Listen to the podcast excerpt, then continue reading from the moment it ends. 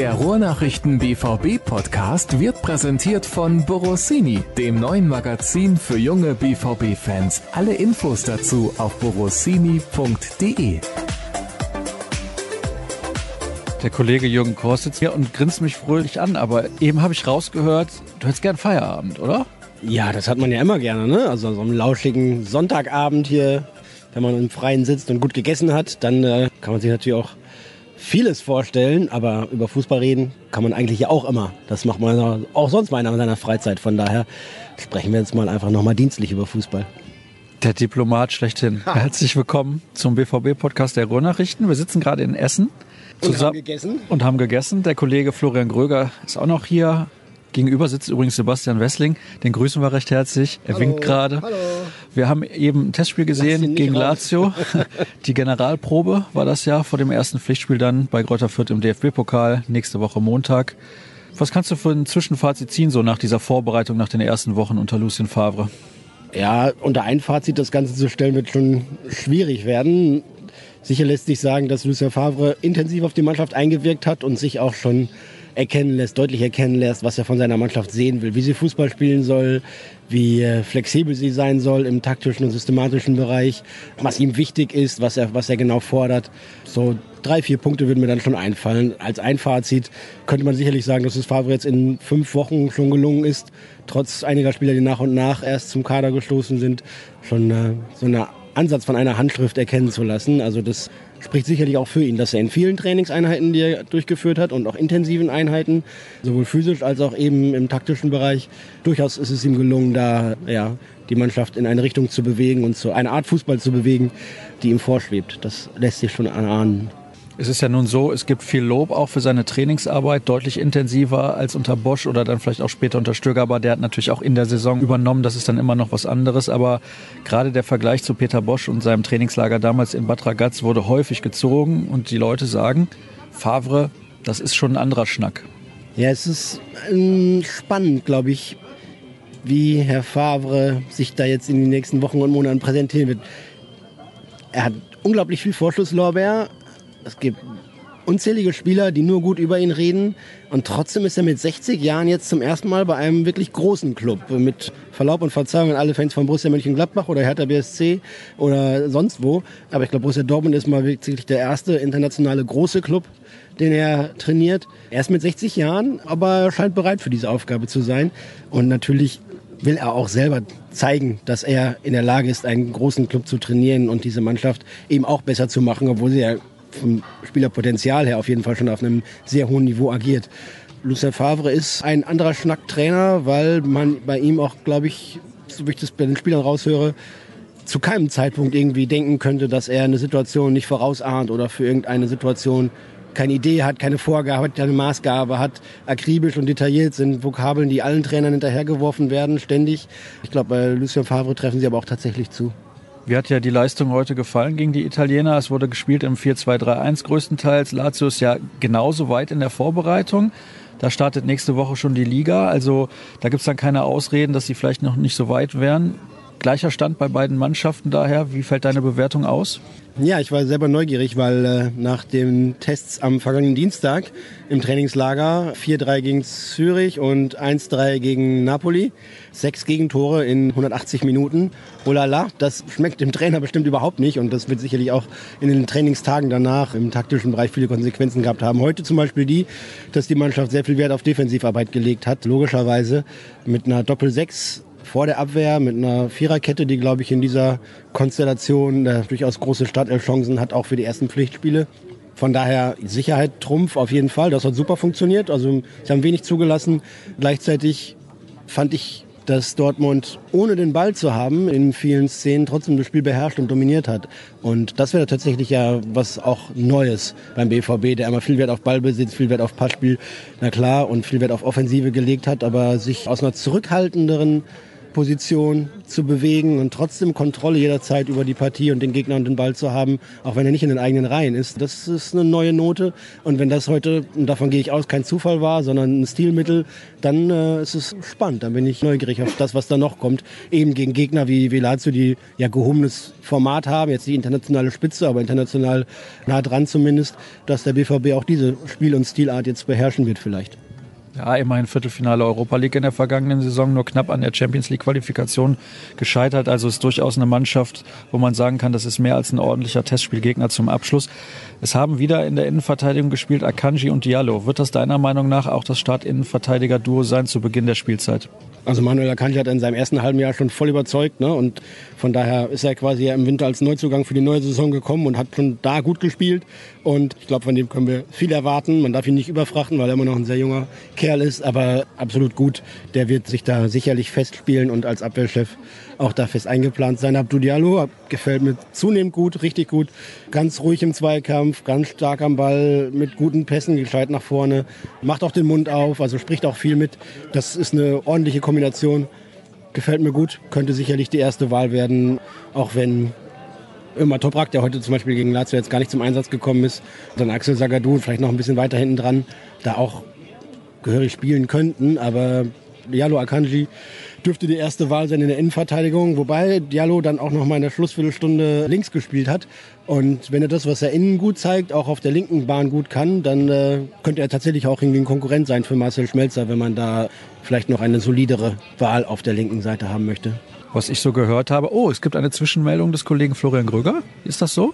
Nein, ich wunderte mich nur, dass ich bisher nicht eingebunden wurde. Es wirkt zwar so, als wenn ich arbeiten würde, aber ich bin ganz ohr bei euch. Aber der Junge hat das bisher natürlich ganz hervorragend analysiert. Von daher würde ich jetzt noch ein großes Bier nehmen und den Sebastian direkt auch noch mit einladen drüben, weil das müssen wir jetzt ausnutzen. Nein, bisher alles gut, aber ich kann auch eingebunden werden. Ja, das freut mich sehr. Du sitzt nur mit deinem breiten Rücken so zu mir, dass ich quasi Angst habe, dich zu fragen. Ich möchte dich ja nicht stören. Dann hätte ich gerne mal eine Einschätzung von dir. Wie hat dir denn die Vorbereitung bislang gefallen? Du hast ja den Großteil der Spiele schon sehr intensiv verfolgt. Also Jürgen hatte ja zwischendurch noch ein paar Tage Urlaub, aber wie hat dir das gefallen bislang unter Lucien Favre? Ja, ich muss erst mal sagen, es wirkte ja so, als wenn ich in Bad Ragaz und in den USA dabei gewesen wäre. Das war nicht der Fall. Ich habe das zwar von Dortmund oder zu Hause aus alles betreut, aber die Trainings habe ich jetzt größtenteils dann nicht gesehen, aber die Spiele schon. Ich denke, dass man ganz hoffnungsvoll in die Saison gehen kann. Was Jürgen gesagt hat, Lucien Fabre ist wirklich ein spannendes Projekt und er macht da bisher einen sehr positiven Eindruck. Es sind ihm ja so ein paar negative Vorschusslorbeeren hier entgegengekommen, ein bisschen kauzige Art. Das können wir eigentlich überhaupt nicht bestätigen und ich glaube die Kollegen auch nicht. Er ist sehr, sehr ruhig, sehr nett immer, grüßt immer, kommt immer vorbei, fragt, wie es einem geht und also macht bisher einen total unaufgeregten Eindruck wenn er das jetzt auf die Mannschaft übertragen kann. Und haben wir auch schon gesagt, er hat eine klare Vorstellung. Wenn das so implementiert werden kann, dann äh, ja, steht uns, glaube ich, eine ganz erfreuliche Saison bevor. Ob das jetzt mit einem zweiten, dritten oder vierten Platz endet, weiß natürlich keiner. Aber ich denke, dass es dann spielerisch besser wird als vergangene Saison und auch deutlich ruhiger. Das wäre auf jeden Fall sehr angenehm. Jürgen, zunächst diese Frage an dich. Wo siehst du die größten Baustellen noch in dieser BVB 11? Hm, ja, sicherlich auch in der Balance. Ne? Das kann aber nicht anders sein nach wenigen Wochen der Vorbereitung. Ne? Wie viel Risiko gehst du in der Offensive? Wie viel Risiko wählst du im Passspiel, im Kombinationsspiel? Wie viel Risiko wählst du, wenn du in Läufe startest in die Tiefe ohne Absicherung? Da muss natürlich noch ein bisschen was passieren. Da muss der BVB noch zielführender werden, einfach zielstrebiger und gleichzeitig ohne die, die Defensive zu vernachlässigen. Das wird sicherlich noch ein Thema sein. Aber ich glaube, das konnte man heute an einigen Szenen auch sehen so ein bisschen Körperlichkeit in der Offensive fehlt. Ne? Da hast du natürlich mit dem eher schmalen Marco Reus, mit dem eher schmalen Mario Götze oder kleinen Mario Götze, mit Pulisic, Jakob Brunn Larsen, die heute gespielt haben. Und selbst wenn es Maximilian Philipp ist, jetzt keine Kante und keinen mit einem wirklich breiten Kreuz, so wie Florian zum Beispiel, der einfach auch mal mit dem... verfügbar. So ist das nicht. Also finanziell würde man sich da sicherlich einigen. Ich bin zwar jetzt nicht anspruchslos, aber also Transfermarkt ist auch noch offen. Ich habe eine Ausschießklausel in unbekannter Höhe. Von daher mal gucken, was bis Ende August noch passiert. Michael Zorg ist gerade mit uns rausgegangen. Ich habe ihm meine Nummer zugesteckt, also von daher. Also das heißt, den Sturmtank, den viele Fans fordern, wird es dann bald noch geben? Ja, nicht unbedingt als Sturmtank, so ist es nicht gemeint. Und so einen klassischen Neuner, der irgendwie 1,95 groß ist und ähnlich breit. Den will Lucien Favre ja auch nicht haben, den kann er auch nicht gebrauchen. Aber zumindest einen, der, der im Mittelfeld auch mal einen Ball festmachen kann, der auch immer im Zweifel hoch anspielbar ist der wäre sicherlich schon noch hilfreich für diese Mannschaft. Und den haben sie aktuell gar nicht im Kader. Also diese Spieler Format haben sie gar nicht im Kader. Das muss ja nicht mal jemand sein, der jetzt irgendwie 20, 25 Tore pro Saison garantiert, aber eine Alternative zu haben oder eine weitere Option, um eben auch nicht so ausrechenbar zu sein, das wäre schon gut.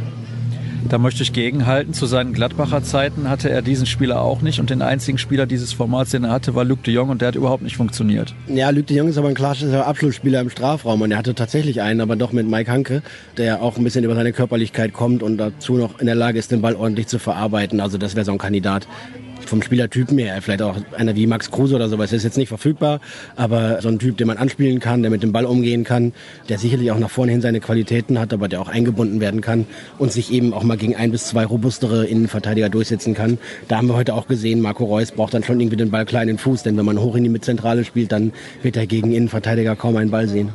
Aber es ist ja sowieso nicht das Spiel von Favre hoch in die Mitte zu spielen. Das ist richtig, aber das darf ja nicht allzu ausrechenbar sein. Flo. Ja, ich bin noch da. Das freut mich sehr, aber ich dachte, du möchtest auch was dazu beitragen. Deswegen, weil du gucktest mich so fragend an, hast du denn einen Kandidaten im Kopf eventuell, der diese Position ausfüllen könnte? In der Bundesliga bin ich ganz ehrlich, da sehe ich keinen bei einer anderen Mannschaft, wo ich denke, also der zu bekommen ist, wo ich denke, der würde Borussia Dortmund jetzt unbedingt weiterhelfen. Nö, fällt mir auch nicht ein, aber das ist ja auch so das Thema des Sommers, weil die Personalie war ja sehr früh auf dem Tisch. Also ich glaube, im Mai war klar, dass Michi Batshuayi mit großer Wahrscheinlichkeit nicht weiter verpflichtet wird. Und ja, es zieht sich jetzt schon drei Monate und klar, werden die ein oder anderen Namen gespielt. Ne? Wir hatten mal Manzukic. Mittlerweile kommen da auch Namen von älteren Spielern ins Spiel, jenseits der 30, was dann ja auch eher unter den Aspekt Notlösung fällt. Also ich hatte mal gedacht, dass man sich so einen Spieler aus, weiß ich nicht, Brasilien, Argentinien, Portugal holt, so im Bereich 15, 20 Millionen. Da waren jetzt ja auch schon ein paar Kandidaten dabei. Man hatte, glaube ich, im Frühjahr den Martinez aus Argentinien. Den hätte man sehr gern verpflichtet. Das hat sich ja dann zerschlagen, weil er schon mit Inter Mailand klar war. Also ich denke, dass so ein Spieler noch kommen könnte. Allerdings denke ich, muss auch auf der Abgabenseite noch ein bisschen was passieren, weil der Kader ist einfach zu groß. Und ja, die Spieler, die heute nicht im Kader waren, ist ja, glaube ich, auch dann ein Fingerzeig, wo es hingeht. Ob man natürlich jetzt noch sechs Spieler verkauft, halte ich jetzt für unwahrscheinlich, aber so zwei, drei werden wohl noch gehen müssen. Oder ja gut, wenn die nicht gehen, sehen wir vielleicht ein paar demnächst in der U23. Muss man mal abwarten, aber unterm Strich glaube ich, dass bis Ende August noch was passiert. Jetzt ist Michi Batshuayi, glaube ich, an den FC Valencia ausgeliehen worden und die haben dann die Option, den nächsten Sommer für 50 Millionen Euro zu kaufen, beziehungsweise ich glaube, sie müssen ihn sogar für 50 Millionen dann kaufen, ist eine Ausleihe mit Kaufpflicht.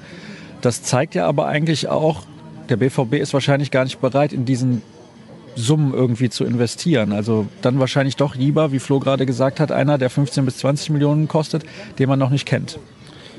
Wenn es den 1A-Wunschstürmer verfügbar gäbe, dann wären sie, glaube ich, auch bereit, diese Summen auf den Tisch zu legen. Aber ich glaube, es gibt ihn gerade aktuell nicht oder zumindest nicht auf dem Markt. Kandidaten gäbe es da schon. Ist die Frage, worauf du hinaus willst. Wenn sie sagen, wir vertrauen unseren eigenen Spielern so sehr und, und möchten da irgendwie denen jetzt nicht jemand vorsetzen, boah, ja, nimmst jemanden, der ab und zu mal spielen kann, guckst, wie sich der entwickelt. Aber jetzt allein mit zwei Kandidaten für die zentrale Sturmposition mit Milli und Marco Reus in die Saison zu gehen, wobei Marco Reus verletzungsanfällig ist und Milli ja, seine zweite Saison erst beim BVB spielt und auch, glaube ich, nicht so robust ist, als dass er da wirklich 50 Mal durch Stahlbad gehen könnte. Das finde ich doch sehr waghalsig. Also ich glaube schon, dass da noch was passiert, aber zentraler tatsächlich ist auch gleichzeitig die Abgabenseite, denn heute waren sieben Spieler, ja, sieben Spieler insgesamt nicht mal im Kader, als sogar 22 Spieler insgesamt dabei waren. Jetzt muss dann irgendwie zu den Pflichtspielen der Kader auf 18 reduziert werden.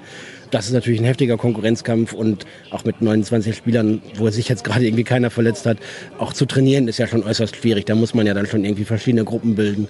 Und ich glaube, ein Geschreibe und Gerede und ein Gestöhne über die Trainingsgruppe 2 möchte der BVB eigentlich auch nicht haben. Wobei, ich will jetzt den Teufel nicht an die Wand malen, aber es gibt zurzeit, glaube ich, keinen Verletzten. Julian Weigel ist noch ein bisschen hinten dran. Aber so wird es natürlich auch nicht bleiben. Also man wird auf kurz oder lang wieder drei, vier, vielleicht mehr Verletzte haben. Also es ist halt leider so. Von daher relativiert es sich dann etwas, aber nichtsdestotrotz wird man sich noch von einigen Spielern trennen. Wir kommen zu den Hörerfragen. Da haben wir einige zugesendet bekommen. Die werden wir nicht alle heute beantworten können. Aber erstmal wieder vielen Dank an diejenigen, die uns geschrieben haben. Und da lese ich, Sancho hatte eine relativ schwache Vorbereitung. Seht ihr ihn derzeit in der Startelf? Nein, in der Startelf nicht. Schwache Vorbereitung, ja, nein, vielleicht, würde ich gar nicht so unbedingt unterschreiben. Vielleicht kann man aber konstatieren zumindest, dass Jakob Brünn-Larsen eine richtig gute Vorbereitung hingelegt hat und ihn da eigentlich aktuell überholt hat auf der Position für Linksaußen zum Beispiel. Ja, also zum Jado vielleicht nicht enttäuscht, das will ich ihm gar nicht nahelegen, kann ich auch gar nicht im Detail beurteilen, was die Trainingsleistung anbelangt. Aber Jakob hat es richtig gut gemacht, glaube ich. Und deswegen hat er zum Beispiel jetzt in Essen gegen Lazio bei der Generalprobe von Anfang an gespielt und das auch über weite Strecken ordentlich gemacht. So nach der Pause wurde es irgendwann ein bisschen weniger an seinen Aktionen.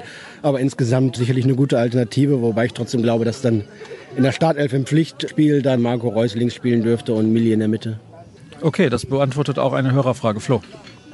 Ja, du guckst mich so an und dann denke ich immer, du möchtest mir etwas sagen. Nein, ich hatte gerade nur noch ein bisschen einen Text online gestellt und jetzt wollte ich mich wieder zu euch drehen. Okay, das sei dir gestattet. Dann kannst du vielleicht die nächste Hörerfrage beantworten. Und zwar geht es da um die Linksverteidigerposition, die die Hörer zuletzt häufiger mal zum Thema gemacht haben. Schmelzer ist gesetzt, sagen zumindest die Hörer. Und dann gibt es ja die Option Diallo oder Akanji auf der linken Seite. Wird denn Guerrero dann generell mehr als linker Mittelfeldspieler gesehen oder kommt er da überhaupt noch in Frage auf dieser Position? Weil spielerisch ist er da, glaube ich, der beste Akteur von allen. Ja, aber das erzählen wir jetzt uns auch schon seit einem Jahr und er war ja lange verletzt. Ja, eigentlich fast immer, klar. Aber er ist jetzt auch aktuell noch ein bisschen hinten dran. Von daher wird er jetzt zumindest am Anfang noch keine Option für die Startelf sein. Und ich denke, dass er eher fürs Mittelfeld gesehen wird. Die Außenverteidigerpositionen sind ja, wie auch schon in den vergangenen Jahren, dünn besetzt. Und klar, es gab ja nach dem Spiel gegen Neapel, wo Marcel Schmelzer vor dem ersten Gegentor so ein Fehlpass spielt, schon wieder einen großen Aufschrei, wieder Schmelzer, Schmelzer muss weg. Und ich habe vorhin noch zu Jürgen gesagt, ist jetzt glaube ich, der fünfte Trainer bei Borussia, der Marcel Schmelzer hinten links als gesetzt ansieht. Also ja, ich glaube, das spricht für sich. Und ob er dann besser ist oder die anderen nicht so gut sind, das kannst du natürlich hin und her diskutieren. Aber Fakt ist, dass er in der kompletten Vorbereitung da gespielt hat, auch bisher solide gespielt hat, auch nicht verletzt ist, was bei ihm auch wichtig ist. Und es war ja letztes Jahr das große Problem, dass er immer sowohl in der Sommer- als auch in der Wintervorbereitung verletzt war. Das war jetzt nicht der Fall. Er durchtrainiert, wie eigentlich fast alle. Und ja, ich glaube, dass ihm das auch zugutekommen wird und er auf jeden Fall jetzt zu Saisonbeginn gesetzt ist. Zorg weiß seit über einem Jahr, dass Aubameyang früher oder später gehen werden würde. Warum ist man da nicht besser vorbereitet, fragt ein Hörer. Ja, weil so wirklich kein Wunschkonzert ist, dieser internationale Transfermarkt mit all seinen Irrsinnssummen und Geschachere und Beratern und Zwielichtigen und Leuten im Hintergrund und einem hin und her, wo ja irgendwie auch gar nicht lang oft nicht klar ist, wer ist wann wie verfügbar. Ich glaube, so so simpel, wie man sich das denn vorstellt, ist das Transfergeschäft dann wirklich auch nicht, wenn Michael Zorg sagt, dass er irgendwie die Hälfte bis zwei Drittel seiner Arbeit damit zubringt und der nun wirklich nicht wenig arbeitet. Und dann kann man sich ungefähr erahnen, wie viel Leistung, wie viel Energie, wie viel Zeit und, und Arbeit tatsächlich in jedem einzelnen Transfer steckt, bis der dann endlich mal über die Bühne gebracht ist. Von daher ist es, glaube ich, nicht so einfach. Ich glaube, dass der BVB sicherlich eine lange Liste hat von Namen von Mittelstürmern, die man als Aubameyang-Ersatz damals schon gesehen hätte oder, oder auch jetzt auch noch sieht. Und die Frage ist halt immer dann auch, will der Spieler, will der abgebende Verein oder potenziell abgebende Verein, passen die Rahmendaten? Das ist ja wie ich gesagt habe, jetzt irgendwie kein, kein Kirmesboxen, wo man sich irgendwas aussuchen darf oder kein Preisschießen, wo man denkt, so wenn ich jetzt einmal hier einen Wunsch frei habe, dann nehme ich mir den.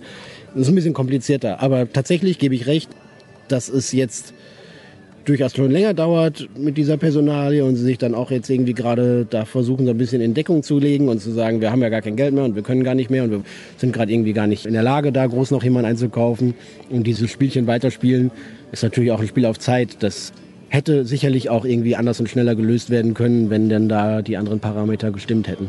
Von daher ist die Nachfrage berechtigt. Die Antwort mag wenig zufriedenstellend sein, aber ja, fragen darf man das. Da finde ich auch folgende Frage relativ interessant, beziehungsweise die Aussage eines Hörers. Jamolenko ist eigentlich genau der Spieler, der perfekt für unsere Neuner-Position geeignet gewesen wäre. Ist gerade ein bisschen dunkel, vielleicht kann der Jürgen noch mal Licht machen. Ich kann hier so schlecht lesen. Er ist Mach groß. Die Frage jetzt aber auch nicht besser. Ja, okay, warten wir mal ab. Vielleicht wird sie noch gut. Er ist groß, weiß seinen Körper einzusetzen und hat einen guten Abschluss auf dem Flügel, hat ihm die Geschwindigkeit gefehlt. Warum gibt man ihn ab? Finde ich gar nicht so uninteressant, dieses Argument. Wenn er vorne drin gespielt hätte, wäre vielleicht gar nicht auch für dieses Favre-System so ungeeignet gewesen. Boah, weiß ich nicht. Also der Punkt mit der Geschwindigkeit ist sicherlich einer. Der Punkt mit dem schnell und kompromisslos weiterpassen wäre der nächste. Ich glaube, ja, Molenko hat auch irgendwie ja, deutlich nachgewiesen, dass er, wenn dann auf rechts aus mit seinem linken Fuß am gefährlichsten und am besten aufgehoben ist. dass er alternativ ab und zu mal zur Not sicherlich auch in der Zentrale spielen kann. Mag sein, aber als dauerhafte Lösung für die Sturmspitze hätte ich den dann nicht gesehen. Dann sehe ich hier eine Frage zu den Trainingsumfängen. Da haben wir ganz am Anfang schon drüber gesprochen. Standardsituationen habe ich auch zuletzt gehört, wurden relativ intensiv teilweise auch trainiert. Ja, tatsächlich. Hat man heute auch schon gesehen. Da gab es ein, ein, zwei Ecken, auch in den vergangenen Testspielen, wo tatsächlich auch mal ein Kopfballabschluss da war, mit ein bisschen Torgefahr dazu. Ist auf jeden Fall Programm, ja. Wie seriös ist das Gerücht, um die Leihe von Toprak nach Istanbul einzuschätzen? Gibt es das überhaupt, dieses Gerücht? Ja, gibt es, ist aber nicht seriös einzuschätzen nach meinen Infos. Wie viele Spieler hier schon bei Borussia Dortmund in der Türkei gewechselt sind, wie oft Nuri Schein schon in die Türkei gewechselt ist. Also, mindestens zehnmal. Also klar ist für Immer Tobak die Situation jetzt wahrscheinlich nicht unbedingt befriedigend, aber ich denke mal schon, er ist Innenverteidiger Nummer drei. Bei dann Axel Sagadu weiß man jetzt nicht so genau, wo er steht. Er war letztes Jahr auch lange verletzt, als er dann gespielt hat. War es jetzt also mit. War es für sein Alter okay? Ja, aber ich, also auf der USA-Reise, dieses eine Spiel gegen Los Angeles und in Salzburg, das war natürlich auch eine Phase, wo die Mannschaft jetzt wahrlich nicht gut gespielt hat, aber da hat er schon einige Spieleröffnungen gemacht. Heidewitzka. Also klar, er braucht noch ein bisschen Zeit und also ich glaube nicht, dass man Topak jetzt abgibt und dann hat man hinter den beiden dann gar nichts mehr. Oder nur Sagadu ist, glaube ich, ein bisschen dünn. Bei Topak weiß man, was man hat. Der hat jahrelange Bundesliga-Erfahrung, hat letztes Jahr, glaube ich, auch in einer sehr verunsicherten Mannschaft noch halbwegs solide gespielt, war sicherer als Sokrates. Und von daher glaube ich, dass er beim BVB bleiben wird. Dann gucke ich mal, was ich hier noch so finde, denn wir kommen so langsam aber sicher auch zum Ende der Sendung. Seht ihr die offensiven Außen auch unterbesetzt? Philipp und Reus sind Stand jetzt im Zentrum eingeplant, dann bleiben nur noch Sancho, Pulisic und Brun Larsen. Wolf sollte keine Option sein, weil viel zu schwach. Aha, interessant, der ist ja gerade erst gekommen, also ich glaube nicht, dass er so schlecht ist. Das sind drei sehr junge, für die Liga vielleicht noch gut, für die Champions League definitiv zu wenig. Die Nachricht geht noch ein bisschen länger, aber ich möchte es mal dabei belassen. Wie siehst du das, Jürgen? Nee, der BVB war in den letzten Jahren ja immer deutlich überbesetzt, gerade auf den offensiven Außen. Das waren ja Spieler, die sie in Reihen geholt haben quasi. Und auch jetzt rechts können spielen Christian Pulisic, rechts können spielen Marius Wolf, der da auch eingeplant ist und auch gut spielen kann da. Milli und Marco können beide im Zentrum spielen, können beide auch links spielen. Links kann auch noch Jaden Sancho spielen, links kann Jakob Brünlasen spielen. Dann wären jetzt schon mal sechs Kandidaten für drei offensive Positionen oder sechs Kandidaten auch für die beiden Außen. Von daher glaube ich nicht, dass der BVB da unterbesetzt ist. Im Zweifel kann ja sogar Rafael Guerrero noch so ein Linksaußen spielen, je nach System. Und wahrscheinlich noch der eine oder andere, der mir gerade nicht einfällt. Also von daher, nee, das kann ich nicht nachvollziehen. Rein theoretisch könnte Götze ja auch noch rechts spielen. Das macht er jetzt schon relativ lange nicht mehr, aber hat er auch zu Beginn seiner Karriere durchaus mal gemacht. Dann wechseln wir mit der letzten Hörerfrage das Thema. Für wie viele Jahre haben Jan Koller und Amoroso gestern unterschrieben? Da müssen wir mal kurz sprechen über dieses Legendenspiel. Anton Schwelgen war ein bisschen in Erinnerung. Welcher Akteur des BVB, der da gestern in dieser Legendenmannschaft mit dabei war, ist der, wo du die meisten Erinnerungen mit verbindest, so aus früheren Zeiten? Uh, meine meisten Erinnerungen von den Spielern gestern. Ja, dann, dann sicherlich eher noch jemand aus den, aus den 90ern, Herr Schappi. Gentener. Schappi. Also wenn Fleming da gewesen wäre, hätte ich gesagt Fleming Paulsen, aber so Schappi. Schappi war großartig. Also dessen, dessen Spiel würde auch irgendwie heute tatsächlich noch funktionieren. Also ein unglaublich begnadeter Fußballer, der, ja, ich habe noch gesagt, Riedle Schappi war wahrscheinlich die beste Stürmerkombi, die der BVB je hatte. Und danach kamen noch so Leute wie Koller und Amoroso. Also schon großartig. Den fand ich immer super und auch als Typ einfach, ne, so ein bisschen einbrödlerisch, so ein bisschen schräg und schief, so wie er halt auch geht und läuft und sowas, aber einfach total sympathisch und ein, ein Riesentorjäger. Flo, dein Zwischenruf Dennis Gentener kann ich nicht ernst nehmen. Welcher Name ist es wirklich? Also wenn ich jetzt wählen müsste, würde ich, glaube ich, Julio Cesar nehmen.